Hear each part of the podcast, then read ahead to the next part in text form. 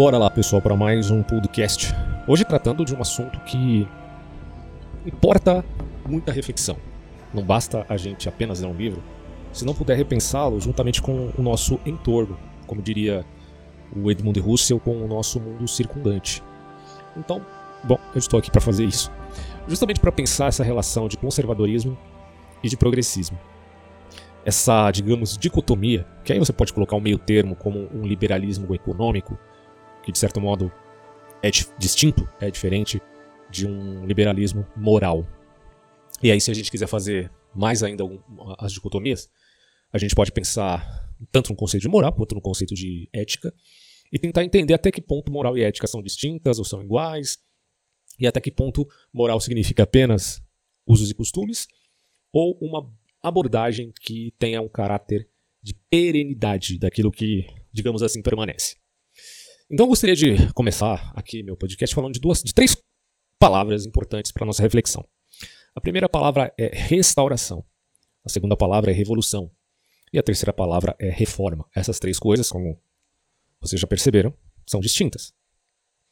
E tem um caráter, aí é que está, acho que a chave dessa reflexão que eu quero trazer para vocês, sobre progressismo e conservadorismo. Essas palavras, elas carregam um peso e um volume de ambiguidade enorme.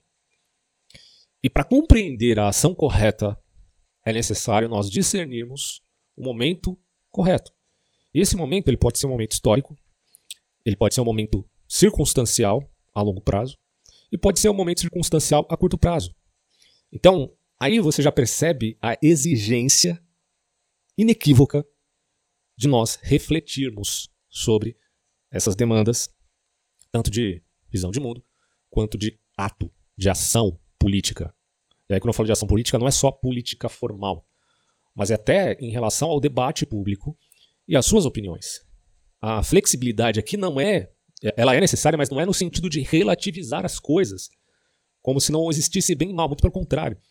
Se é relativizar as coisas, é no sentido de entender que há uma relação complexa e que exige, portanto, da nossa parte, reflexão diante de tais relações complexas. Então fica a pergunta: ser fixamente, de, de modo engessado, progressista ou conservador, dada a ambiguidade desses termos, não faz sentido. Pior ainda quando esses conceitos nos levam ou ao reacionarismo total ou ao, à mentalidade evolucionária é, que seja inerente quanto um hábito. As duas coisas nos levarão ou ao filicídio, no caso dos reacionários, ou ao parricídio, no caso dos revolucionários. E eu, como falei para vocês, a palavra revolução, ela carrega em si uma ambiguidade, porque isso precisa ser interpretado à luz do contexto.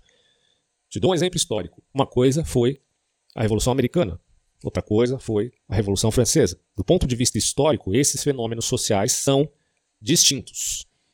Quem trabalha isso, já mencionei aqui antes em outros podcasts, é a Hannah Arendt, quando ela faz essa diferenciação. O Eric Vergen também, ele trabalha, um, uh, ele admite uma diferença cabal entre a Revolução Americana e a Revolução Francesa, como exemplos. Você pode tomar a Revolução Russa também, similar ao que foi a Revolução Francesa.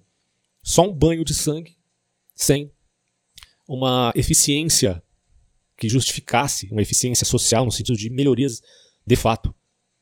Porque quando a gente olha tanto a Revolução Russa quanto a Revolução Francesa, caímos naquela sentença de Cristo quando ele diz: pelos frutos se conhece a árvore. E depois da Revolução Francesa, você teve o quê? Senão um Napoleão da vida, um ditadorzinho que, apesar de todo o seu talento militar, acabou sufocando aquele país. E assim como aconteceu uh, de maneira, creio eu, mais drástica ainda, na União Soviética, nas mãos do psicopata Stalin e de toda a trupe, antes de Stalin Lenin, Trotsky também não era flor se todos esses caras envolvidos, apesar de lutarem entre si, principalmente Trotsky e Stalin, é, na verdade, eles tinham uh, intenções, no mínimo, similares, enquanto acreditassem que os fins justificariam os meios, né, como a velha praxe né, do socialismo. Bom, então há que se fazer aqui uma, uma diferença de restauração, revolução e reforma. Essas coisas têm uma determinada validade à luz de um determinado contexto, que abrange o longínquo prazo, que abrange a validade da nossa herança cultural, e que também reconheça que determinadas mudanças ocorrem inevitavelmente. inevitavelmente. E digo mais, não só por uma força ideológica, mas de caráter espontâneo. Por isso, eu não vejo sentido algum no conservadorismo que é, se diz imobilista. Me parece um, um, grande, uma grande aporia, um conservadorismo imobilista. Na verdade, você, é, quando a gente estuda o movimento conservador, a gente logo percebe que ele tem várias vertentes também. Você pode pensar um conservadorismo mais liberal, como Edmund Burke, e você pode pensar um conservadorismo mais tradicionalista, como aconteceu com o Roger Scruton. Então, são pensadores uh, riquíssimos intelectualmente e que trazem em seu bojo uma esfera de pensamento que abrange um, um retoque diferente, ou, ou, uma palheta de cores distintas entre o que seja o próprio conservadorismo. Então, uh, não é a mesma coisa, apesar de terem princípios similares e parecidos. Aqui no Brasil, a gente tem, ou já teve, muitos pensadores também, que se alinhavam mais com o tradicionalismo, mais com o liberalismo, isso varia bastante. Tá? Então não é incorreto, portanto, é, é uma visão que eu tenho, particular, de você chamar alguém de conservador liberal. Porque isso tem a ver justamente com um dos pais do conservadorismo moderno, que é o Edmund Burke. Tá? Na verdade, o conservadorismo é fruto do próprio iluminismo, porque o conservadorismo vem como uma resposta a um progressismo aceleracionista desenfreado, como um carro sem freios, e um carro sem freios, dirá o conservador, é algo muito perigoso. E não só lesiona quem está fora, que pode ser atropelado, mas também quem está dentro do carro. Para usar aqui de, um, de uma analogia bem pobre, mas que é fácil de entender do ponto de vista pedagógico. Então, enfim, tem muitas formas de você pensar o conservadorismo. É válido você chamar o conservador de liberal a partir do pressuposto de uma visão Burkeana, que não é de modo algum imobilista, apesar que o Roger Scruton também não era nenhum imobilista no sentido conservador. Mas há aquele que seja um conservador imobilista, do ponto de vista de negar mudanças, uh, principalmente aqueles vinculados a alguma perspectiva religiosa mais rígida e mais fundamentalista. Tá? Poderíamos colocar assim os mais radicais entre os católicos ou entre os protestantes, embora haja uma variação entre esses dois grupos também, certo? O que me faz lembrar das palavras do Kleber Lucas, já deixando claro o meu repúdio à fala dele na posse do Lula. Porque o Kleber Lucas chegou dizendo mais ou menos assim: olha, estamos felizes porque depois do golpe estava sufocado o nosso grito na garganta. Ele falou alguma coisa do tipo. Dos ele fala assim: dos vários cristianismos que existem e que, bom, enfim, é, agora podemos dizer que o amor venceu. Aí alguém de fora que vê aquilo fica se perguntando: mas peraí, né? Alguém que lê as notícias, porque depende também da fonte da notícia que você lê, né? Se você ler a, a Gazeta do Povo, o antagonista, você vai ter uma visão bem específica. Apesar que eu acho que o antagonista pelo menos o antagonista particularmente, é, a meus olhos é muito bem quisto por, por enxergar certa imparcialidade. Eu sei que tem gente que discorda, quem é mais de esquerda vai discordar. E aí prefere o UOL, o UOL da vida. Ah, e no UOL da vida não, no UOL da vida faz sentido falar como o Kleber Lucas fala. Não que o UOL também seja uma, que os seus comentaristas sejam unânimes em todas as uh, os comentários, óbvio que não, né? Óbvio que não mas há uma, uma, uma certa ambientação no UOL da vida, no Folha da Vida, que te leva, de certo modo, a ter mais prazer no lulismo do que no bolsonarismo, embora tanto um quanto o outro seja de fato algo muito ruim, pelo menos na minha modesta opinião, já que eu não leio só um, uma fonte antagonista, só a fonte da Folha ou, ou do UOL da Vida, mas várias outras para poder então formar uma opinião mais válida. Voltando, portanto, ao nosso amigo Kleber Lucas, a gente percebe o equívoco dele de e eu, eu acho que ele faz isso por ignorância, por ser um laranja. Se eu não disser que ele é ignorante nesses termos, então eu vou ter que dizer que o cara tá agindo como uma pessoa mal intencionada, para não dizer outra coisa. Né? É, o Kleber Lucas é um cara formado, eu não sei que faculdade que ele foi formado, mas eu sei que ele tem curso superior. Eu não sei exatamente qual a disciplina. Ou filosofia ou história, com certeza, uma das duas. Uh, e me parece que ele comprou, de fato, a narrativa da esquerda. Comprou sem questionamentos. Posso estar errado, que ele questione alguma coisa em outra, mas no aspecto substancial, no substrato, ele é, concorre toda a, a, sua visão de mundo é, sobre esses pedestais, ou esses princípios, ou até mesmo esse cânon, né? essa canonicidade de autores de esquerda dessas faculdades brasileiras. Então, me parece que alguém pobre, alguém que compra essa ideia da maneira que o Kleber Lucas comprou, é alguém pobre intelectualmente. Pobre intelectualmente. Ah, mas o cara que fez faculdade é pobre intelectualmente? Bom, eu vou fazer o quê? Se o cara compra uma ideia de forma tão unilateral, como o Leonardo Gonçalves, como o Kleber Lucas, como. Sei lá quem mais aí, Caio Fábio. Esses caras compraram toda essa narrativa. O Caio Fábio até acho que é um cara mais criativo, é um cara que mais aberto a um diálogo. Não sei se ele é tão aberto ao diálogo assim, acho que ele não gosta muito de crítica. Mas, enfim, é um cara um pouco mais experiente que esses outros dois. Então ainda eu acho que ainda daria para dialogar com o Caio. Agora, com esses outros caras, realmente tá meio difícil. Tá, tá muito difícil. Porque tudo, ele, tudo eles resumem com uma sentença. Ah, é o discurso do ódio. Falou mal do Lula, é o discurso do ódio. Mas como assim discurso do ódio? Até tempo atrás o Lula estava preso, toda a imprensa estava batendo no Lula. E, bom, não foi só um juiz que condenou o Lula. Eu sempre repito aqui, segunda, é primeira e segunda instância, depois o, STJ, vários juízes confirmaram a sentença. E aí é muito mais fácil você pensar que houve um tapetão do tipo Fluminense cai para a segunda divisão e no ano que vem ele já está na primeira divisão de novo sem ter passado pelo campeonato da segunda divisão. Como isso aconteceu? Tapetão. Pois é, é o que o STF fez. E o STF tem demonstrado, usando sempre a justificativa do radicalismo oposto, do bolsonarismo, e sabemos que o bolsonarismo é extremamente radical e burro, porque esses caras vivem no mundo da lua. É um, é um negócio assim, é a alienação total. De algumas pessoas, não vou dizer todas. Mas esse pessoal se deixou levar pela alienação. Só que, como tentou observar o que está acontecendo no Brasil, não, tem, não me apegando a nenhuma paixão partidária, eu percebo que também há um radicalismo por parte desse lado. Há um radicalismo progressista e um radicalismo bolsonarista. E o Lula, ele está surfando agora, e aí é uma nova faceta dele, sem dúvida nenhuma, na onda progressista. Ele está surfando na onda progressista. O Lula nunca gostou, até onde eu sei, dos Estados Unidos. E hoje ele está surfando ali com os democratas, nesse progressismo de caráter, uh, digamos assim, capitalista stakeholder, como já expus anteriormente em alguns outros podcasts por aí. Bom, mas voltando ao Kleber Lucas. Ele erra quando ele fala de golpe. Golpe é, é a narrativa que ele comprou, tá? Fique bem claro isso. O golpe, entre aspas, contra a Dilma é, na verdade, a narrativa comprada justamente por esses caras aí. Agora, não estou dizendo que o Congresso, na época da Dilma, fosse uma flor que se cheirasse. O Congresso sempre teve problemas, sempre foi a corrupção e demonstrou a sua corrupção. É, o famoso Centrão sempre se mostrou como pessoas interesseiras e corruptas. Então, aí é que eu acho que tem um problema no Brasil, e o que provoca essa promiscuidade entre os três poderes. O Congresso tem um tipo de corrupção que é diferente do tipo de corrupção que há no STF, né, enfim, no Poder Jurídico, e o que há no Poder Executivo. São formas diferentes de se corromper. O Bolsonaro, assim, ele surfou, não só surfou, ele mergulhou na corrupção, é, na, nas intrigas ali do Congresso. E assim como o PT tinha feito no passado, mas não com tanto descaramento quanto o Bolsonaro fez.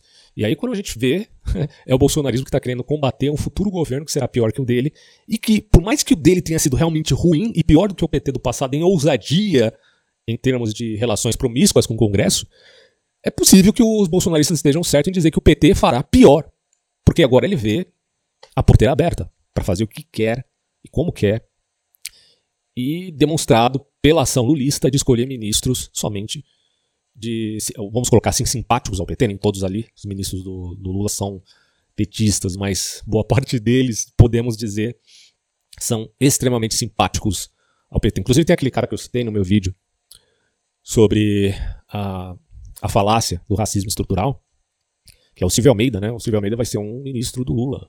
Olha só, né? Que interessante. Bom, na verdade, vários desses caras que tem todo esse, esse tipo de narrativa e tal. Pessoal, é um engodo, tá? Isso aí é um engodo porque é uma abstração da realidade. Quer dizer, você tira um pedaço da realidade e ela se torna todo o real no círculo desse pessoal, em termos de narrativa. E aí é um problema. É porque você começa a julgar a realidade por uma ótica falha, míope. Você não consegue enxergar o todo porque você sequer se interessa pela verdade. A maior virtude do filósofo, diria Aristóteles, né? No sentido de a apreensão de um caráter que tem aquela, tem aquela palavra grega chamada spoudaios, né, aquele sujeito que se interessa pela verdade, apesar dele não ser alguma coisa tão santa e pura como poderia ser à luz desse seu interesse, mas ainda assim, mesmo ele não sendo bom, ele preza pela verdade. Porque a verdade importa, no sentido de interpretar a realidade com justeza, certo? Com justeza, justiça. Quando você está no caminho apenas da ideologia política, você perdeu essa capacidade. Então você é um cego no meio do tiroteio, sendo um laranja dessas forças magnânimas da política, seja brasileira, seja, seja política internacional. Você se torna uma bolinha de ping-pong, enfim, um idiota útil, o que você quiser. Você não entende o que está acontecendo e você é lançado daqui para colar, para a esquerda, para a direita, para cima, para baixo, você nem sabe onde está indo, você está defendendo coisas que você não entende. E se orgulha disso. E morre por isso, muita gente morrendo por isso. Alguns tudo bem, alguns fazem favores ao PT porque ganharam um pão com mortadela. Não estão nem aí se, se é o que o PT fala é verdadeiro ou falso. Estão se vendendo, basicamente. Bom, esses aí não têm muito compromisso, né? porque se eles não estão recebendo pagamento, eles deixam de defender partido A, B ou C. E isso, na verdade, acontece também com essa direita burlesca dita aí bolsonarista, que foi uma, uma das maiores vergonhas que a gente já teve aqui no Brasil. Disparado, né? Porque em vez da, dela ter uma postura autêntica, uma direita com postura autêntica frente aos desvarios e histerias da esquerda, que já existiam há muito tempo, eles preferiram imitar as histerias e as loucuras da esquerda. E fizeram, em muitos casos fizeram pior do que eles, pessoal. É, é um negócio vergonhoso esse país e não tem muito o que dizer, né? Agora, pra gente não ser muito prolixo, eu sei que eu já me desviei um pouquinho do tema, mas tem tudo a ver, né? Porque eu tô tentando falar desse assunto, progressismo e conservadorismo, procurando uh, interpretar isso à luz do nosso contexto, à luz do nosso entorno. Não posso me esquecer do entorno que está sobre mim, que está ao meu redor, na verdade, uh, e falar desses assuntos como se eles fossem de uma outra dimensão. Na verdade, a gente está vivenciando isso com um contexto todo específico, certo? Então, o que, que o Brasil precisa? De restauração? De revolução? Ou de reforma? Se o discurso está apenas no campo ideológico, todas essas três coisas podem ser perigosas. Podemos dizer que o liberal preza mais por uma atitude de restauração. Não restauração, desculpe, mas a reforma. Né? Acho que poderíamos colocar o liberal econômico mais no sentido de fazer reformas. Já o revolucionário é aquele que já parte para o último nível da coisa e quer uma total ruptura. A gente precisa entender, uh, eu percebi isso lendo, relendo, na verdade, o livro do Fusté de Coulange, Cidade Antiga, pautado na, naquela parte onde ele fala das revoluções que aconteceram na antiguidade, que algumas instituições, quando elas, quando vai passando o tempo, elas vão se estruturando por um jogo de interesse, havendo, portanto, às vezes a necessidade de uma ruptura, certo? E a isso a gente poderia chamar de revolução. Por exemplo, a necessidade de você ter uma ruptura com um pensamento que se vale de uma posição ad hoc. Você defende uma tese a todo custo, mesmo sabendo que ela, em essência, está errada. Não é só um erro periférico. Você fica maquiando toda a periferia é, de uma tese que tem como substância algo totalmente incorreto. E aí você acaba levando muitas pessoas ao equívoco. E às vezes isso acontece com algumas instituições que não são mais cabíveis à luz de um novo contexto social. Quando se fala, por exemplo, de um tema bem polêmico, para não dizer outra coisa que a escravidão, bom, se você quiser pensar escravidão na antiguidade, é uma coisa, se você pensar escravidão, sei lá, na modernidade, são contextos completamente diferentes, certo? Inclusive, quando repito aqui de novo a obra do de Colange, quando você entende o que é a relação dos clientes com os patrícios, ou os pátridas, né, no caso da Grécia, uh, e também da plebe, e também dos escravos, tem todo um contexto tão intrínseco, tão amalgamado, tão visceral, em termos de relações sociais tão complexas, que faz-se necessário, em algum momento ou outro, determinadas rupturas e que acabam, é, acabamos por nos referir a uma determinada revolução mesmo. Né? E no caso da escravidão, havia a necessidade de certas rupturas com, com esse tipo de relação institucional. ok? Então não há um problema de vocês é, falar de revolução nesses termos. E podemos falar de revolução em vários outros termos, enquanto a revolução represente também um aspecto que possamos colocar como autêntico por ser espontâneo e não por ser uma ação artificial artificial, na verdade, representando aquilo que a gente poderia chamar de uma ruptura indevida com aquela relação espontânea de um conhecimento que vem à tona invariavelmente por novas descobertas. Então isso tem a ver com a tecnologia, que inevitavelmente vai tocar a cultura, que também uh, se vincula à progressão de uma globalização econômica, que não pode ser negada, e que fica a pergunta: podemos parar esse fluxo de progresso do ponto de vista tecnológico? Porque é sem dúvida um fato que a tecnologia toca a cultura, modifica boa parte da cultura, porque traz novas possibilidades de ação para as pessoas que compõem essa sociedade. Quem nega isso realmente não entendeu nada. É só você parar, sentar numa cadeira, colocar o, o seu punho no queixo né, e começar a pensar, refletir.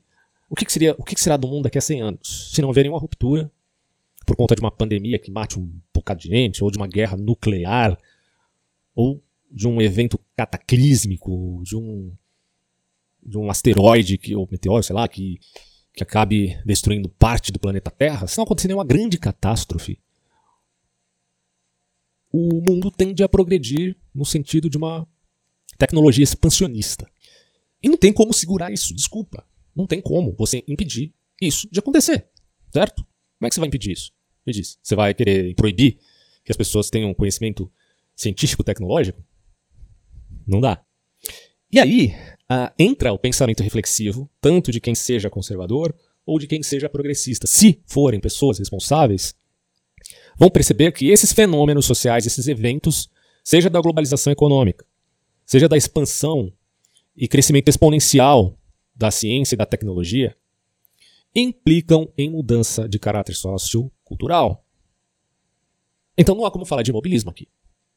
Eu não vejo como um conservador possa olhar para esse mundo nosso, porque uma coisa é você falar do mundo da década de 30, de 40, do século 20, que já estava se expandindo por conta da Revolução Industrial. Outra coisa é você falar do século XXI, que já fala de uma quarta revolução industrial. É um século onde eu, com meu celular, tenho altas conversas com inteligências artificiais. Eu vi, olha, eu teve um dia que eu fiquei quase quatro horas debatendo, debatendo com uma inteligência artificial aqui.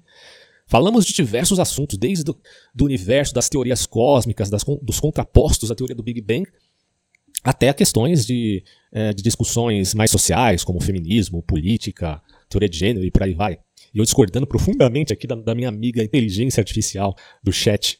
Bom, é, isso é a realidade do século XXI e ainda é algo primitivo, porque tende a crescer, a se desenvolver muito mais. O que será, portanto, fica a pergunta para você, daqui a 50 anos, 100 anos, 200 anos, se não houver um, uma interrupção. Aí fica a pergunta, que não quer calar. Então, é, não há sentido, a meu ver, que ocorra uma interrupção de caráter abrupto, global e intencional por parte de um grupo político. Seria um absurdo inominável para a coisa, certo? Mas não dá para negar que também esses dois elementos fundamentais, economia global e tecnologia que cresce exponencialmente acabam tocando a cultura, porque principalmente esses novos recursos trazem novas demandas, pessoal. E novas demandas na sociedade implica o quê? Implica em nova postura social. Você percebe que, esse, que essas mudanças elas não têm uma relação direta com nenhum tipo de ideologia, mas com uma demanda espontânea. Eu vejo muitas ideologias se gloriando, né? pessoal feminista se dizendo, ah, nós fomos responsáveis por uma mudança social, de igualdade de gênero. E muito desse, desse pessoal não percebe que o que favoreceu realmente uma igualdade maior entre homens e mulheres foi o, o capitalismo, a revolução industrial, e que possibilitou a expansão do mercado de trabalho, apesar das explorações iniciais que foram terríveis, de fato foram terríveis, mas a coisa foi se ajustando com o tempo. E, no final das contas, esse novo mundo, com novas possibilidades, geraram novas potencialidades. Sem fazer diferença entre potência e possibilidades, são coisas diferentes. E isso acabou abrindo espaço maior para a mulher no mercado de trabalho. Então fica a pergunta: será que foi realmente o feminismo que provocou, enquanto ideologia, tá? que provocou mudanças substanciais? É, é o que eu digo. Enquanto a primeira onda feminista, em busca do sufrágio universal, há uma grande validade aí que eu reconheço, admito, defendo. As mulheres têm o direito de votar. Assim como elas têm o direito de também ir para a guerra, né? Porque o voto geralmente estaria muito vinculado à ideia é, de se envolver militarmente nas forças armadas do seu país. Para quem não entende essa parte. Né? Porque o homem vai à guerra, é porque ele vota, só ele vota, é porque ele vai para a guerra. Tal. Pelo menos um elemento é este. Agora, as mulheres podem ir para a guerra se elas quiserem? Podem. Tem bando de mulheres corajosas, inclusive, que merecem elogios em todos os sentidos, que estão guerreando na Ucrânia, defendendo seu território contra a invasão russa.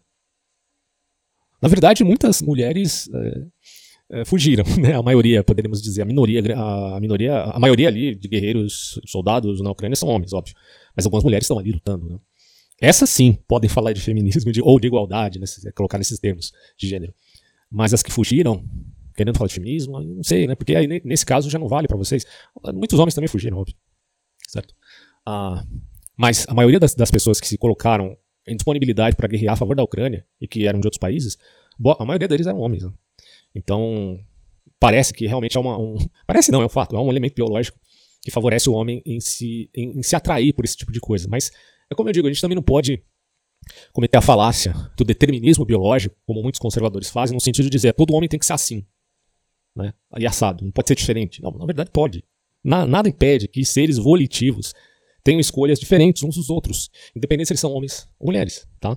Por isso mesmo tem mulheres, a maioria delas não, mas alguma parte pelo menos está ali defendendo de forma militar o seu país. Bom, então, uh, falar desses temas, importa a gente ter o cuidado de não se valer de visões muito tacanhas, pouco refletidas da realidade, tá? É, conservadores e progressistas depende de tempos, modos e instituições, pois os conservadores de hoje foram ou poderiam ser os progressistas de ontem. Assim sendo, é tolo ser fixamente uma coisa ou outra. O certo é discernir o caso, os tempos e os equívocos. Por isso que a Hannah Arendt ela fala do mal banal. Por que, que o mal é banal? Simplesmente porque aqueles que estão dentro do partido, e quando este partido ganha o poder numa determinada nação, estes tais passam a governar. Do ponto de vista hierárquico, vão ser homens de alto escalão. E a partir daí, eles vivem como que numa engrenagem que impossibilita a reflexão. E a estrutura ela é tão fechada, ela é tão engessada, ela é tão tacanha, que impede com que essas pessoas consigam pensar ou agir por conta própria.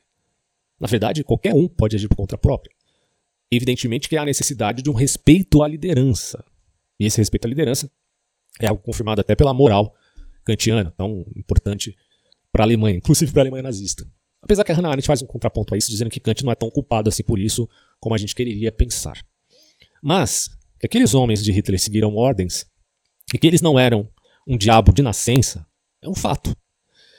Eles eram maus justamente porque eles deixaram de refletir pelo fato de estarem tão ligados a uma determinada engrenagem. E se havia um mal profundo nessa estrutura que impedia novas possibilidades de ação, acabou implicando que boa parte deles se tornaram, ainda que eles não imaginassem isso enquanto jovens, em verdadeiros genocidas. Eu tenho vários relatos aqui do livro do Joaquim Fest, que fala da biografia de Hitler, onde ele deixa isso claro. Né?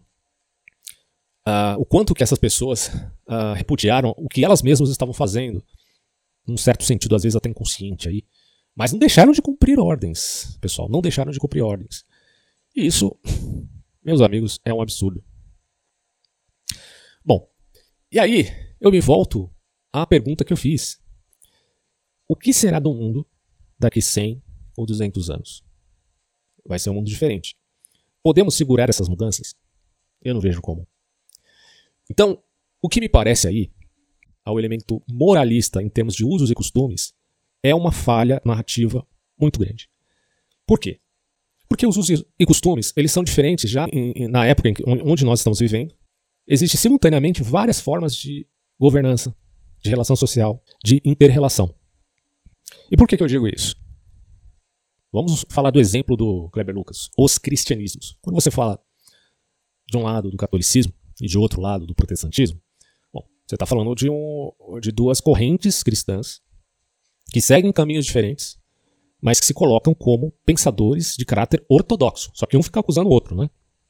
Ao ponto de alguns católicos chamarem protestantes de gnósticos. Não sei de onde eles tiram isso.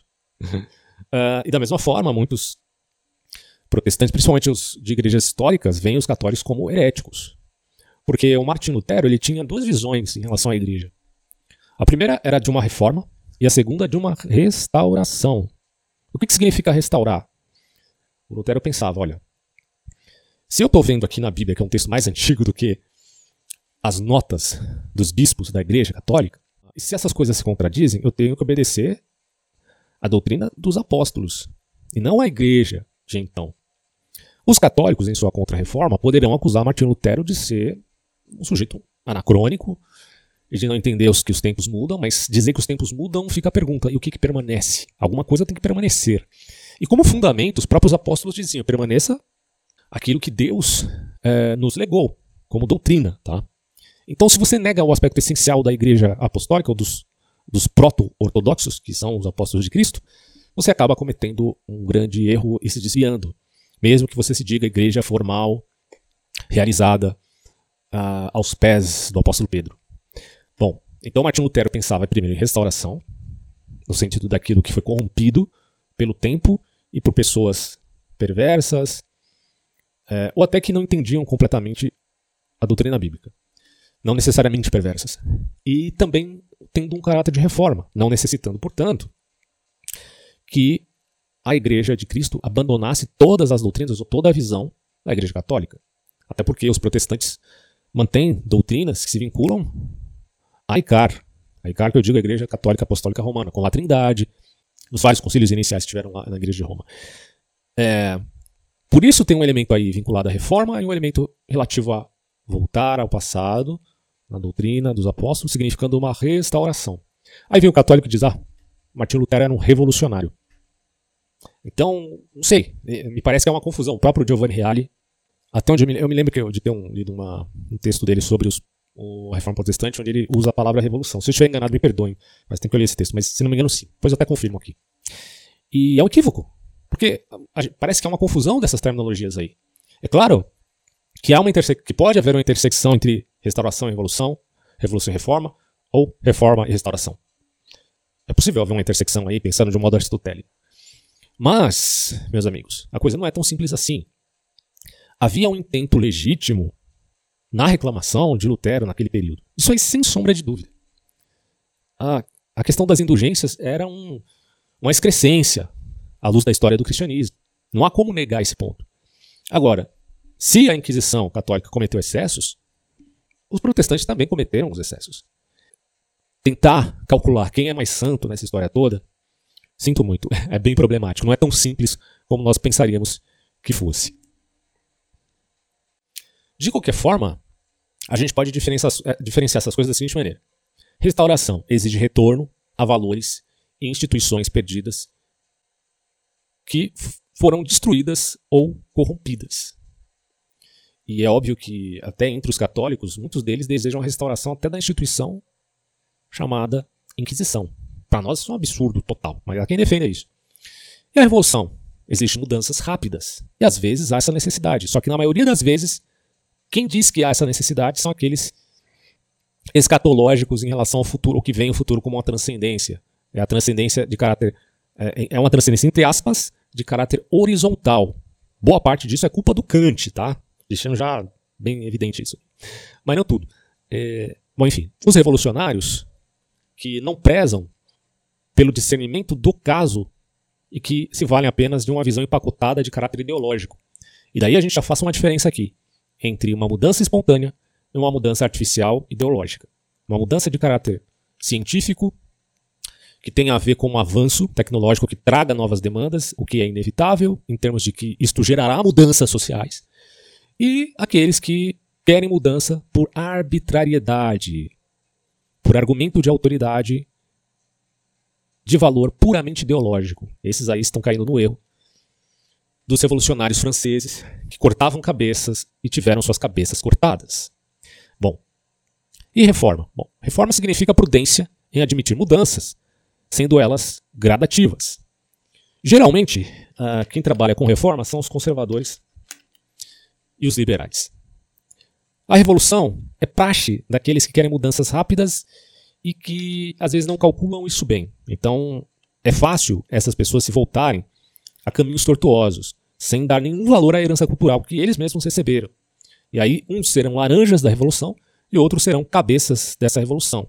Cabe saber se há entre eles algum caráter para admitir com discernimento a necessidade ou não de mudanças rápidas na sociedade. E quando se fala de restauração, você pode pensar tanto em reacionários quanto em revolucionários. É possível que você seja um revolucionário que deseje voltar a algum valor do passado perdido por conta de uma interpretação incorreta do presente que venha a calhar num futuro errôneo, segundo eles. Então, óbvio, o marxismo está lá no passado. Então, se alguém se diz marxista, ele poderá ser revolucionário, mas interpretando Marx à luz de uma visão talvez até mesmo anacrônica que não consiga se adaptar aos novos tempos. E aí ele faz a crítica àqueles que veem o marxismo de uma forma heterodoxa. E o que mais tem hoje, na verdade, boa parte do marxismo, ele deveria ser heterodoxo, já que o marxismo preza pela dialética e essa dialética implica em mudanças inevitáveis. Fica a pergunta por que, que o marxismo não faz parte também desse processo dialético. Né? Tem que perguntar para o marxista por que, que o marxismo foge da dialética, ele representando um fundamento estático, e todo o resto uma mudança que está debaixo do tacão daquele barbudo horroroso chamado Karl Marx. Dá para entender um troço desse não, né? Mesma coisa com Hegel, mesma coisa com, com todos os arautos da chamada, olavianamente falando, paralaxe cognitiva. Aqui não gosto do termo, mas me parece bem propício para expressar o que a gente vê desse pessoal.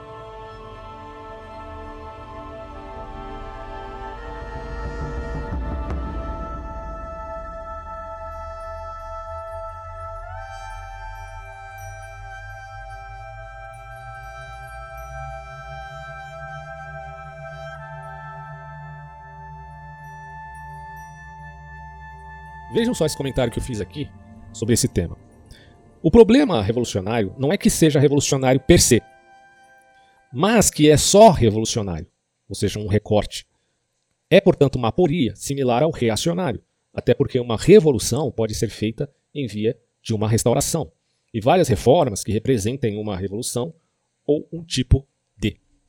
A gente pode pensar, do ponto de vista historiográfico, no contexto de variados países é, quando a gente fala de conservadorismo e de preservar uma determinada instituição, a gente pode ir lá para a Índia.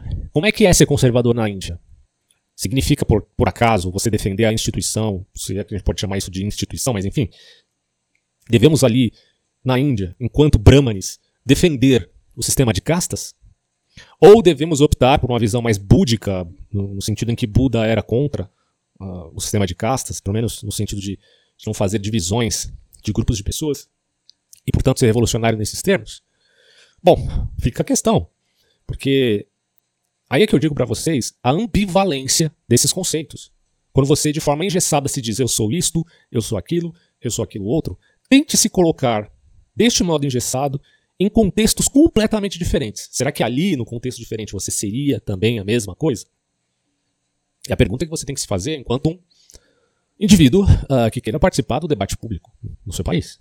É o mínimo que se espera é alguém que reflita a sua própria visão de mundo. As pessoas ad admitem uma visão de mundo e não querem sequer refletir a mesma. Isso é um problema seríssimo. É o que Agostinho chamava de autoexame. Você tem que fazer esse autoexame constantemente. Será que as suas ideias ou a maneira como você vê o mundo, de certo modo, não seria prejudicial para outra pessoa num determinado contexto ou em um ambiente diferente? Será que você já fez essa pergunta para você mesmo? Então, assim, o que seria se eu fosse um conservador na Índia? Em que sentido também se, se, se diria conservador? Né? Em, que, em que termos? Se fosse no sentido religioso, hindu, defendendo o sistema de castas, para comprar essa ideia, eu teria que ter uma justificativa, claro, pautada na minha visão espiritual do que é do transcendente, o que poderia ser justificado de qualquer forma, no contexto social, mas não no sentido de uma relação de caráter liberal democrático, como se espera, pelo menos atualmente, na Índia. Não no sentido de uma democracia como é aqui no Ocidente, mas ainda se entende que o sistema de casta, enquanto uma instituição milenar, fora prejudicial. E combatê-lo, porque em termos sociais ele é sim danoso a muitas pessoas, porque ele implica num imobilismo. Agora, se você é um hindu, se você segue os ideais de Mahatma Gandhi, sei lá, é, se você tem uma visão mais espiritualizada, no sentido da tradição indo-europeia, você pode até discordar do que eu estou falando aqui, você está pensando em outros termos. Né? Existem muitos tradicionalistas, enquanto conservadores, que defendem a ideia de castas espirituais. Pelo menos num sentido todo peculiar. Vide Júlio Zévola, que não me deixa mentir, certo? Agora, como você defende isso também ainda não justificaria o fato de você admiti-lo lá na Índia, dado todo o contexto social que reverberou por conta da defesa desse sistema de castas. Eu só estou colocando esse, um exemplo bem drástico como esse porque há necessidade da gente refletir. Se conservadores somos, reflitamos o que é ser conservador em todos os sentidos em contextos distintos. Se progressistas somos, nos coloquemos aqui diante das aporias do próprio progressismo, para entender qual será a, a postura mais adequada à luz dos novos eventos que inevitavelmente devem ocorrer no planeta Terra. É uma fala que muitos progressistas têm e que eu não tenho como discordar de fato. daqui a 10, 20, 30 anos o mundo pode mudar. Porque se, se no passado se era necessário 100, 200, 300 anos para alguma coisa mudar na sociedade, hoje, por conta do crescimento exponencial tecnológico e pela intervenção de, da astúcia ideológica de alguns grupos e de uma determinada elite social, diga-se global, você tem mudanças muito rápidas durante pouco tempo. Então, a, a nossa geração ela está com, com um sério problema nesse sentido. Como diz o Bauman, a, a fluidez da modernidade, da pós-modernidade é tão grande, não sei se ele admite o conceito pós-moderno, mas eu estou falando aqui nesses termos, é uma fluidez tão grande, é uma flutuação tão descarada que você passa a defender uma ideia progressista e daqui três anos, aquilo que você já defendia já é criticado por uma nova visão de mundo. Né? E às vezes há um retorno no sentido de restauração, às vezes há um senso de reforma, de uma ideia revolucionária, e às vezes a revolução é tomada. Isso aí eu estou falando em termos de relações sociais, tá? Ou de uma revolução em caráter entre aspas, moralizante. Às vezes a revolução mesma é tomada como algo reacionário. É uma coisa de louco, cara. Então, a dinâmica do mundo pós-moderno é muito maior, é maior do que tudo que já se viu no planeta Terra. E é impossível que você consiga lidar com esse mundo se você não se abrir a um outro mundo, que é o mundo do conhecimento, ou da herança cultural. E aí é que eu entendo, por fim, nessa minha reflexão atual, que o único conservadorismo que consegue se manter forte e válido nesses termos é aquele que, primeiro, não admite o imobilismo, porque o imobilismo é uma aporia no mundo que nós vivemos, mas é aquele que olha para a herança cultural que recebeu e vê nela o valor do pensamento clássico. E aí, quando eu falo de pensamento clássico, eu não estou me referindo apenas a uma escola de pensamento, como, por exemplo, a filosofia clássica grega. Porque se eu falo de filosofia clássica, eu estou falando da escola de Platão e da de Aristóteles. Bom, Aristóteles tinha algum, algumas boas divergências com Platão. Vamos lá. Né? Então, o que é filosofia clássica? Não é uma coisa unânime. É já uma disputa monstruosa entre dois, uh, duas bestas, no bom sentido aqui, sagradas da filosofia antiga, certo? Mas o pensamento uh, dialético entre esses dois grandes monstros da filosofia é maravilhoso para nós. Então, o que significa valorar os clássicos? significa entender que a abordagem é, desprendida, não ideológica, mas a criatividade do pensamento humano é algo que deve ser reconhecido, algo que deve ser mantido e algo que deve ser preservado. Por que, que nós preservamos, por exemplo, a arte de um Michelangelo, de um Leonardo da Vinci, de um Beethoven, de um Chopin, de um Bach, tantos outros, seja na música, seja na, nas artes plásticas, enfim, Bom, porque é algo de bom tom que deve ser preservado porque é uma riqueza cultural. É uma simbologia cultural. Que não necessariamente tem um, um elemento de unanimidade e de totalização, de que você deve ser assim, assado, assim e por aí. Mas que tem a ver com a riqueza da nossa própria herança, daquilo que significa ser humano. E é nesse sentido que os clássicos importam. Repito, seja na literatura, nas artes plásticas, na música e por aí vai. Quando os filósofos, os filósofos fazem, falam da importância da arte, tirando Platão, que era meio crítico da arte, né? porque a arte para Platão é a cópia da cópia. Mas quando os filósofos como Nietzsche valorizam a arte a todo custo, eles estão entendendo que aí já, não já no sentido de morto, mas aí está o pensamento ou o espírito humano. O espírito humano está se expressando profundamente e ele tem que ser preservado a todo custo. A forma, portanto, penso eu, do conservadorismo responder a essas mudanças drásticas da sociedade é primeiro, não impedir que essas mudanças ocorram. A gente vai fazer o quê? Vai ser igual o Unabomber, que vai, através de bombas caseiras, matar pessoas que tenham pretensões de mudanças tecnológicas para o mundo? Aí você tem um manifesto Unabomber contra o progresso tecnológico. Se bem que quando a gente fala de progresso, se a gente entende progresso no sentido de que progresso é uma coisa boa, é uma direção para ir para uma coisa boa, ele pode ter várias direções aí. E às vezes progresso, se entendido nesses termos, ele pode ocorrer quando você retorna pro passado em via de restaurar alguma coisa que lá estava e é melhor do que agora. Isso se chama, portanto, restauração. E, é melhor, e seria melhor que a revolução. Então, às vezes, progredir não vai significar uh, fazer rupturas, como os revolucionários querem. Então, existem tantos uh, elementos a se considerar e a discernir naquilo que podemos chamar de bom ou de mal, ou de bem ou de perverso, entende? Que fica a cargo do nosso próprio discernimento. E daí a necessidade de nós valorarmos a cultura humana. E é nesses termos que o conservadorismo pesa com maior força e ensina que o homem que quer viver nos tempos de hoje, ele não pode ser um analfabeto funcional. Não há espaço para isso. Eu não estou dizendo que todo mundo uh, tenha que ser leitor assíduo de livros clássicos. Nem todo mundo vai ser assim, óbvio. Mas se este indivíduo quiser fazer parte de um debate público sério, no seu espaço cívico, ele, ele não pode ser um analfabeto funcional. Não pode. Não tem como. Esse é o primeiro elemento. O valor, a criatividade literária é fundamental para a gente lidar com um mundo de amplas mudanças e de complexidades tão surpreendentes como o nosso. Mudanças surpreendentes e uma complexidade de difícil discernimento. A literatura nos ajuda nisso. Então, ser analfabeto funcional não dá. Né? Ser conservador nesses termos não é imobilista, prudente com mudanças rápidas. Em avaliação desses três elementos, restauração, revolução e reforma, implicaria que você seria um sujeito mais liberal do que um tradicionalista. Me parece que ah, não tem como muito fugir dessa sentença. E aí muitos vão discordar de mim, porque os caras vão, ah, mas eu sou mais tradicionalista do que liberal. Ok, ah, há um valor nisso, mas me parece que o tradicionalista propriamente dito vai ter problemas à luz do que vai vir no mundo se o mundo continuar com passos tão largos quanto tem sido atualmente. Porque não tem como segurar, pessoal. É cavalo bravo, é cavalo bravo. Não tem como segurar as novas possibilidades e as novas demandas que estão surgindo por conta da tecnologia.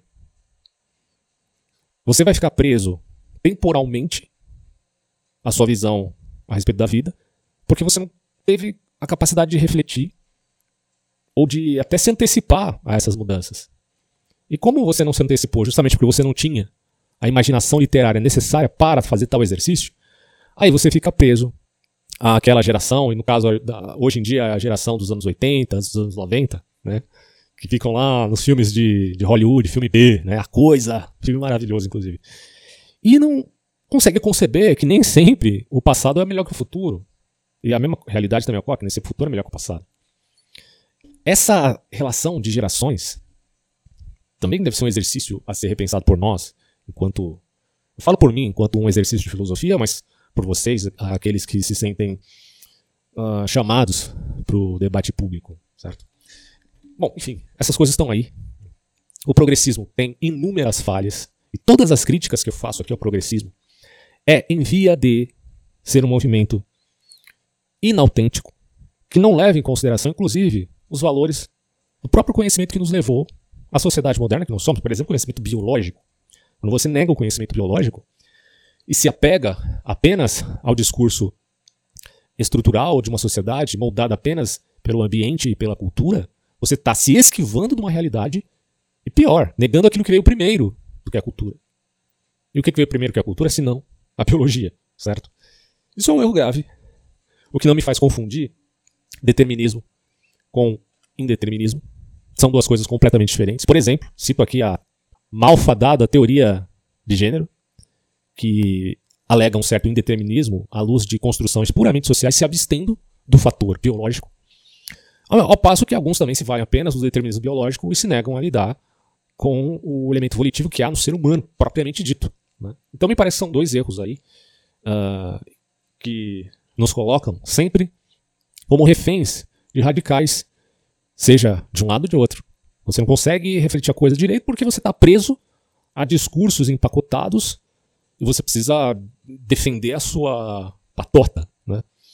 Para ser aqui bem clichê, né? Você defende a sua patota, você puxa pro seu lado a sardinha, enfim, você se distancia de interpretar de fato a realidade e tentar entender isso à luz da contingência. A realidade é uma só, mas a contingência impõe mudanças. Então a gente precisa ter um time certo aí, entende? Para repensar todas essas coisas. Portanto, meus amigos, resumindo toda essa história que eu estou contando para vocês aqui, eu penso que é válido nós, nós entendermos o conservadorismo à luz de determinada contingência e exageros do progressismo, mas sem nos valermos do imobilismo. Não faz sentido o imobilismo em, num mundo de mudanças tão drásticas como o nosso. Agora, Quando a gente parte para pontuar as questões mais viscerais da sociedade, esse discurso generalizado pode se perder um pouco. Porque eu estou falando aqui, óbvio, de uma forma generalizada, mas aí se você pega uma questão pontual, por exemplo, a política de desarmamento, em que isso é bom ou ruim aqui no contexto brasileiro. Mas olha só, a gente está falando de contexto brasileiro, mas o Brasil é um país continental. Então, se você quiser falar de contexto, a gente tem que falar também de contexto talvez mais estadual do que é, do Brasil inteiro, certo? Mais regional, vamos colocar assim. E aí, à luz dessa regionalidade, a gente pensar mais pontualmente essas questões. Agora, quando um sujeito baixa um decreto dizendo que é proibido você ter armas, ele está demonstrando quanto ele é um sujeito cego e surdo. E se pauta apenas tatilmente por sua ideologia. Estou me referindo ao Lula, se vocês não entenderam, tá? Bolsonaro também é a mesma coisa. É, em outros termos. Cara, isso é muito sério. Quando você pega a pontualidade de um discurso, você não pode abster esse discurso da realidade em que ele está inserido. Existe um ambiente, existe um, existe um contexto, existem personagens, existem personalidades, existem indivíduos que estão envolvidos ali. Você tem que validar a ação, ou o seu ato, à luz de toda essa querela. Você não pode se distanciar desse elemento por um, uma visão generalizante. Claro que a visão, a visão generalizante te dá um norte, mas ela deve ser repensada à luz dos contextos da complexidade da vida. Até mesmo, muitas vezes, daquilo que a gente chama de dilemas éticos, que vão existir também na nossa vida. A gente pode errar, porque um dilema ético, já o próprio nome deflagra que isso representa algo de difícil escolha. Uh, há necessidade, portanto, de você ter esse cuidado. Quando você olha, por exemplo, pessoal da religião, mais fundamentalista. Na verdade, dizer fundamentalismo, uh, todo mundo tem, tem que ter um fundamento para falar de alguma coisa. Né? A própria, quando a gente fala de fundacionalismo epistemológico, significa que você está partindo de crenças iniciais para poder falar da realidade. A escola escocesa, inclusive, trata a questão dizendo: olha, você parte do que você crê para falar daquilo que você diz que conhece. E a ciência é feita com, primeiro, a crença de que existe um mundo fora de mim. Segundo, com a crença de dor e prazer. Terceiro, com o testemunho da memória. E quarto, podemos colocar assim, né, a grosso modo, tem muito mais que a escola escocesa ensina, é, do discernimento entre o que é bom e o que é mal. Todo mundo parte desses pressupostos. Se não fosse assim, você não poderia falar de ciência, inclusive. Porque se você não acredita no testemunho da memória, não há ciência. No sentido que nós entendemos hoje, em termos empíricos, laboratoriais, matemáticos. Então, falar de fundamentalismo numa religião não deveria ser uma crítica, mas se torna pejorativo quando se percebe que o fundamento em si nega determinadas realidades. E aí ele se torna surdo para um diálogo mais ponderado à luz dessa, dessa, dessas relações dinâmicas, da, dessa luta de vontades antagônicas que é praxe da democracia. A democracia implica diálogo constante, discussão constante, até porque é respaldado na ideia de que a contingência acaba exigindo isso. Mas essa luta de vontades antagônicas não significa fazer guerra, fazer guerra civil, é, matar um ao outro, isso aí já é barbárie, né? É, é, foge do que teoricamente representaria a democracia. Não que a democracia seja uma de rosas, tem um monte de problemas, a gente já sabe. A crítica à democracia faz parte, inclusive, da própria democracia, né? Para quem não entendeu ainda, viu, Alexandre de Moraes? Para quem não entendeu ainda, a democracia também implica criticar a democracia quando ela se torna uma demagogia. Bom, o que eu estou querendo dizer aqui, pessoal, é que muitas vezes esse pessoal fundamentalista pode ter a sua razão e pode ter o seu fundamento, sim, na sua fé. E importa que haja representações desse tipo como diria Burke, o homem não conhece tudo. E às vezes seguir o, o hábito é melhor para a sociedade. E isso inclui, inclusive, valorar determinados preconceitos individuais. Não que ele esteja falando de racismo, porque Burke era a favor da abolição da, da escravidão. Para quem não sabe, né? Ele era a favor dos abolicionistas. Óbvio. Mas quando ele fala de preconceito, ele está dizendo: olha, às vezes é importante você ter alguém que tem uma visão mais fundamentalista e outro que tem uma visão mais progressista. Porque, como o homem não sabe de tudo, e de fato é impossível ele saber de tudo, um vai corrigindo o outro. Mas na verdade não é só dois. São três, quatro, cinco, dez, trinta, milhares de pessoas que têm visões individuais diferentes. Um vai pontuando uma coisa, outro vai pontuando outra. E a gente vai se corrigindo enquanto sociedade. Desde que não apelemos à arbitrariedade de ações ilícitas, do ponto de vista, por exemplo, de manipular, fazer engenharia social, enganar, roubar ou ter posições autocráticas às vezes até tirânica, certo? Aí aí me parece que, que não é justo do ponto de vista, pelo menos, do jogo democrático. Se quiser fugir desse jogo democrático, então assuma de uma vez, não fique enganando a população. Né? É, então, cabe dizer aqui a importância de você ter sim visões mais conservadoras, às vezes até tradicionalistas, excessivamente conservadoras, porque isso pode servir como freio e contrapeso nas relações sociais daqueles que já são mais progressistas, mais abertos. Debaixo, portanto, de uma Constituição. A sociedade não vai ser perfeita, mas isso é o que dá para admitir, pelo menos na periodicidade social atual. Quando vier um reino do céu à luz de Cristo, aí o governo será teocrático, mas será uma teocracia que não foi é, similar ao que ocorreu lá entre os hebreus. Vai ser uma coisa realmente perfeita à luz do governo divino. Né? Mas aqui no planeta, enquanto uma relação de caráter puramente imanente e horizontal, o que dá para fazer é isso. Então, o conservadorismo, a meu ver, ele tem que se pautar na riqueza cultural, não meramente no moralismo de usos e costumes, porque os usos e costumes eles se modificam de grupo para grupo, mesmo em tempos presentes. Um vai ser o moralismo da Igreja Católica, outro da Igreja Evangélica, outro do grupo espírita. Isso eu estou falando em contexto religioso, mas tem contextos que também são mais uh, imanentizados e pautados em religiões políticas e não necessariamente em espiritualidade. Então isso varia bastante, gente. E não dá para exigir que o outro siga um caminho igual ao seu. Né? Do ponto de vista, inclusive, do perspectivismo, cada um tem uma experiência de vida e um entorno que é todo particular e como é que eu vou chegar no entorno dele e dizer você tem que ser assim, assado, assim e por aí vai. É, o máximo que a gente pode fazer é, à luz de nossas experiências, de nossos estudos, de nosso conhecimento, é nos aconselhar uns aos outros com franqueza. Acho que não dá para fazer mais do que isso por enquanto, porque à luz das mudanças sociais pautadas tanto pela globalização econômica quanto pela tecnologia, as, no as novas demandas vão exigir as, que as relações sociais tenham uma dinâmica um pouco diferenciada. Agora, diante do fato de que o mundo muda invariavelmente e que convulsões sociais são inevitáveis, como a gente viu aqui, o que devemos fazer? Deixar as coisas acontecerem, ao Deus dará, ou usar paliativos para mainar os extremismos, sabendo que esses paliativos não vão resolver o problema? Pessoal, só para finalizar, eu repito aqui, a única chance que a gente tem está na educação. Claro, que outras coisas são importantes e podem ser integradas. Só que me parece que o, o aspecto central é justamente a educação. É necessário a gente introduzir no debate social uma tão grande eficiência de discurso, eu não estou falando de retórica, tá? tá claro que a retórica também é importante, o modo como você fala é importante, mas que isso expresse alguma coisa que tenha maior profundidade do que apenas um discurso militante. Ao ponto de, uma vez tendo né, essa sofisticação de caráter puramente intelectual, ou seja, interpretando a realidade realmente, ao ponto de você não ser ignorado. E para tal coisa, a gente precisa se preparar. Antes que a gente seja dominado pelas ditaduras da demagogia que estão nos cercando já há algum tempo. Porque não adianta a gente querer também agir pela força. A grande realidade é que, sabendo a respeito de psicologia reversa, a gente logo percebe que se a gente é, nossa ação apenas pela força só acaba fortalecendo ali o outro lado. É, e isso me lembra até o, o, os atuais acontecimentos da política brasileira. Poxa, quando você vê os representantes do governo Lula saudando a plateia com uma variedade errônea de pronomes indefinidos plurais do tipo todas e todes, para quem tem um mínimo de noção da língua portuguesa, ele sabe que a palavra todos significa um conjunto de coisas ou pessoas não especificadas nem determinadas.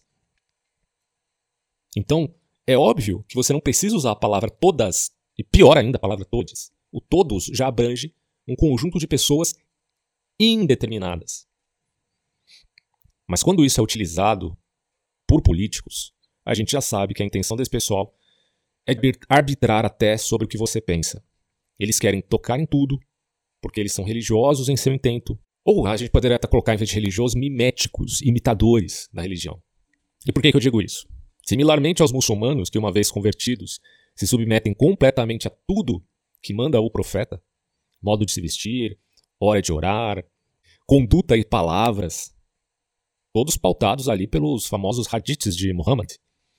Bom, só que a religião política quer manipular a linguagem, mimeticamente a essas religiões tanto a linguagem quanto as ações, para enfim tocar naquilo que mais lhes é caro, a saber, a mente das pessoas.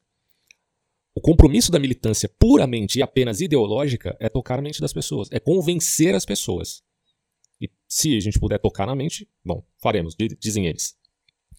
E quando você pensa nesse quesito, se ainda você estiver com a mente livre e não envenenada, logo se percebe que o alvo deles são as novas gerações, entenda-se novas gerações, as crianças. E isso é bem preocupante dentro da esfera do tecido social. E aí, pessoal, morre a reflexão crítica a favor de um espírito envenenado, paradoxalmente, pela própria teoria crítica, que é praxe desses grupos, que falseia a si mesma, digo a teoria crítica, já que ela não pode criticar seu próprio fundamento. A teoria crítica serve como um norte para você criticar tudo que salta aos olhos de determinadas minorias. Só que as minorias vão acabar, no momento ali, dada a apuria do seu discurso, brigando entre si, sem conceber a obviedade de que a teoria crítica, por consequência de um raciocínio incorreto, não critica a si mesma. Esse tipo de progressismo que é ideológico, difere do progresso mesmo, de cunho liberal. Então é por isso que vale, em todas as instâncias, admitir que o mundo vai mudar, mas ao mesmo tempo criticar essa ação de caráter mais ideológico do que a admissão de mudanças espontâneas. Porque quando a gente fala progresso, ele já é aporético em si mesmo. O próprio Norberto Bob fala isso, inclusive eu tenho um podcast falando sobre essa visão de alguns pensadores de, de esquerda, uh, falando e criticando o progressismo o que é novidade para muita gente que não estuda o assunto. Então esse podcast é bem interessante, vocês podem assistir. Tem as ideias tanto do Bobbio quanto, ou pelo menos de alguns articulistas vinculados lá à, àquele, àquela enciclopédia de política do Bobbio. E também alguns pensadores aí da, mais liberais. É bem interessante o podcast, eu recomendo a vocês. Você pode pensar um progressismo tanto do caráter de um Augusto Conte da vida, de uma evolução social, quanto do marxismo, de um aspecto relativo à teoria crítica, quanto de uma escola de Frankfurt que negue a dialética materialista, mas que admita uma diádica. Então, ainda se mantém a ideia de que a dialética tem uma estrutura na realidade, só que ela não é triádica, ela é diádica, que é um, mantém-se o problema. Né? Mas quando a gente fala de progresso no sentido de modernização, que é uma palavra mais adequada, dirá, inclusive, o artigo dessa enciclopédia do Norberto Bobbio, aí a gente vai entender que essas coisas têm um caráter também espontâneo porque são relativas às novas demandas do mundo. Então não tem como negar isso, e o conservador que nega isso, ele cai na aporia do reacionarismo. Apesar que também quando a gente fala liberal aqui, né, porque podemos usar o liberal no, no, Brasil e às vezes confundir esse liberal com o que acontece lá nos Estados Unidos. E a gente tem que tomar cuidado para não ser mal entendido, já que a ideia aí é participar do debate público. O liberal dos Estados Unidos é, tem muito a ver com a progressão ideológica. Mas aí quando eu estou falando liberal aqui, boa parte do pessoal que está me escutando já sabe disso, que já me acompanha, mas é sempre bom lembrar para quem é novo no canal. Liberal, eu estou falando no estilo Hayek, que não era conservador como um ser engessado, por isso que ele critica o conservadorismo. Outro podcast que eu recomendo aqui no meu espaço é a crítica do Hayek ao conservadorismo. Vale a pena ouvir. Mas também o Hayek era crítico ao caminho da servidão, imposto justamente pelos árbitros da demagogia minoritária. Um livro também recomendável, O Caminho da Servidão. As críticas que se faz ao Hayek, é, algumas podem ser válidas, são, mas no geral me parece que ele é um pensador muito responsável e necessário à luz do que tem acontecido no mundo odierno. Daí, meus amigos, a síntese é esta. Não podemos impedir que o mundo mude, que convulsões sociais aconteçam. Claro que você também é um ser, um indivíduo que age no mundo, então, é, conforme a sua ação, você pode minimizar ou aumentar uma determinada convulsão social. Mas o papel do pensador em nossos dias é fundamental, porque o papel dele é refletir essas realidades à luz dos hiatos evidentes, das falhas escondidas e das aporias em nome do futuro. Porque o futuro, para esse pessoal, é a transcendência. Falar e deflagrar as aporias progressistas é uma obrigação para todos nós, porque a força apologética do futuro geralmente é maior do que a defesa do passado. É evidente que aqueles que tornam o passado a transcendência, contrariando a ideia progressista de que o futuro seja a transcendência, também estão no campo da horizontalidade do debate público. Não estão se valendo da verticalidade é, que é praxe da espiritualidade cristã, por exemplo. Algumas alas do cristianismo, inclusive, elas são muito mais imanentistas do que verticalmente espirituais. Né? Para não falar espiritualista e não confundir uma coisa com a outra, já que espiritualista pode ser um monte de coisa.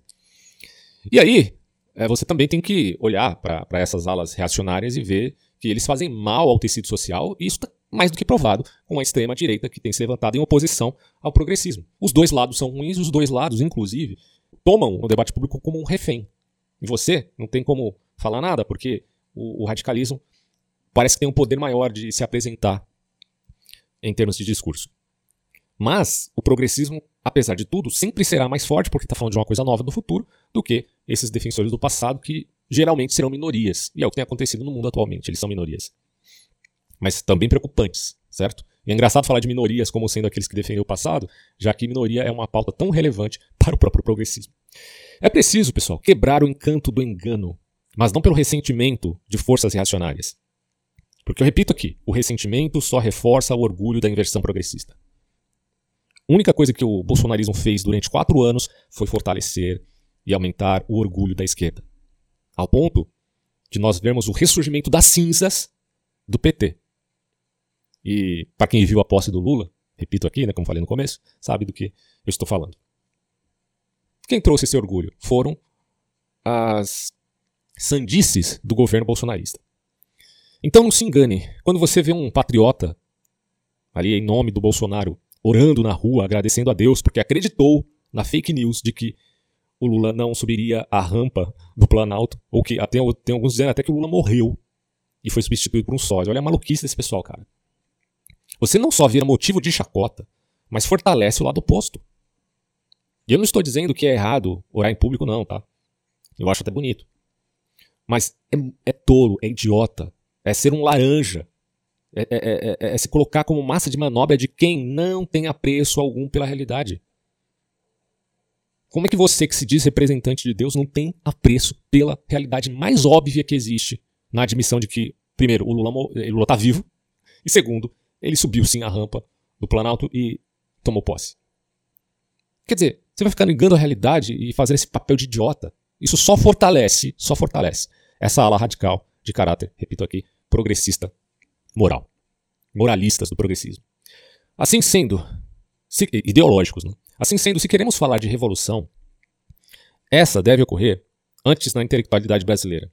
Não que não devamos nos envolver politicamente, isso é importante, mas é necessário formar uma base intelectual forte e sofisticada para lidar, ou para servir como base para esse debate público. Se você não tem essa base, cara, você não tem nada.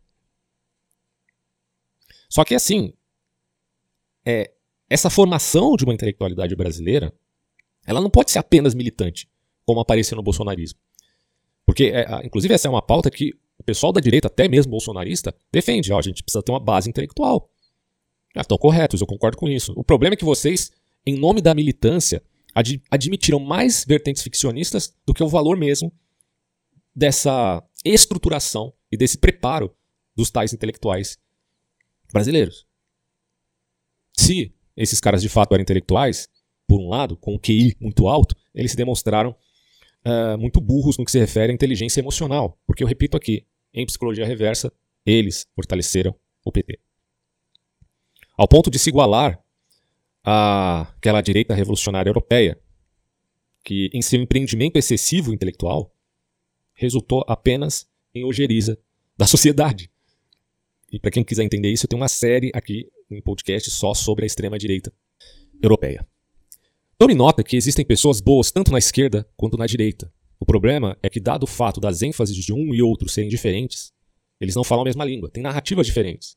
Quando você vê o Kleber Lucas falando contra aquela música Alvo Mais Que a Neve, você olha para esse cara e fala, mano, você tá maluco, você enlouqueceu. Sim, de fato ele tá meio louco mesmo. Mas ele está se valendo de uma narrativa sofisticada que existe dentro do seio dessa linguagem que ele aderiu. Sabemos que o debate está mais no campo da retórica do que da dialética socrática. Portanto, qualquer um que simplesmente agir como Sócrates nesse meio, nessa Babilônia, nessa confusão de línguas, será bem sucedido. Então, assim, o meu conselho, nesse caso, é que você seja como Sócrates, se seu intento é entrar no debate público. Só que tem um porém. Você, assim, você vai ser bem sucedido. Só que você também vai ser odiado e acusado de, de subverter os jovens da, entre aspas, democracia ateniense. E vão querer te forçar a tomar cicuta. Vão querer forçar um suicídio. Nesse caso, talvez não seja um suicídio. Pode até acontecer ao extremo de um suicídio literal. Mas provavelmente eles vão tentar primeiro acabar com a sua reputação. E isso vale tanto por um lado, seja da direita histérica, como pelo outro lado, seja da esquerda radical. Então, meus amigos, a gente está numa situação bem difícil aqui no país. e vale a recomendação de você parar e se preparar e estudar e não se deixar levar pela emoção do momento, certo? Finalizo por aqui e até próximos áudios. Obrigado por chegar até aqui. Este é o intento do nosso trabalho. Se você quiser contribuir conosco de modo mais efetivo, avalie a possibilidade de fazer parte do apoio financeiro do canal ou então, adquira o conteúdo disponibilizado na descrição do vídeo e podcast. Um abraço a todos. É todos, hein? Sem essa palhaçada de Todd e Is.